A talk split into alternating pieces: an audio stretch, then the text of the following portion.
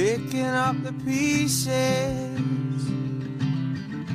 of the wreck you went and left. Hola Mónica, ¿cómo estás? Buenos días, Lucas.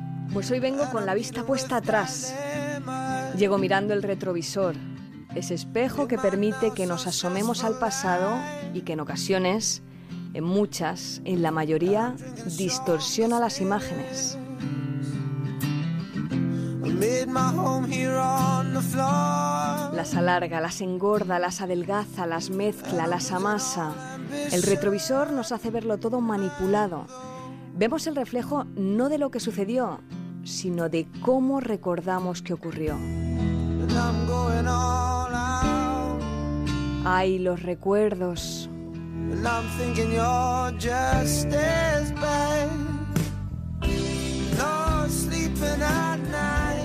¿Qué ocurriría si pudiéramos girar la moviola y rebobinar?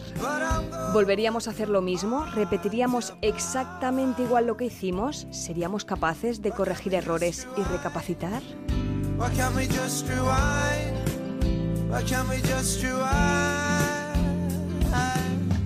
Ojalá esto fuera posible, ¿verdad? Poder equivocarse y después corregir lo sucedido. Nadie tendría miedo a fallar. Total, podríamos borrar lo errático, deshacer lo vivido, cambiar lo comido por lo servido.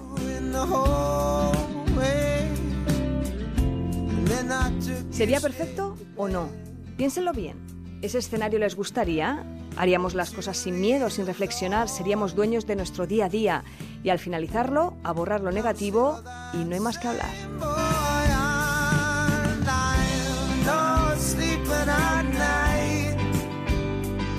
Suena bien, pero ¿dónde quedaría lo de aprender? Equivocarnos, aunque no lo creamos, tiene su gracia. Aunque no sea de nuestro agrado, enmendar lo ocurrido, pedir perdón, darse cuenta, no borrarlo de un plumazo.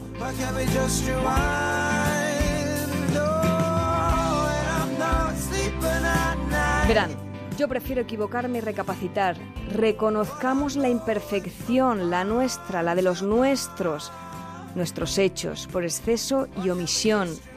Disculpen si en algún momento les ofendo. Procuraré no repetir, aunque con seguridad seguiré haciéndolo.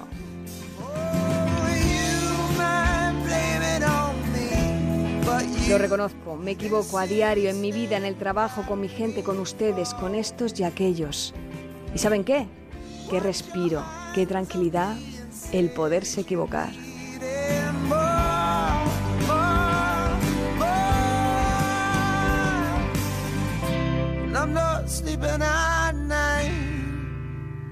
Feliz fin de fiesta, Lucas. Feliz fin de semana.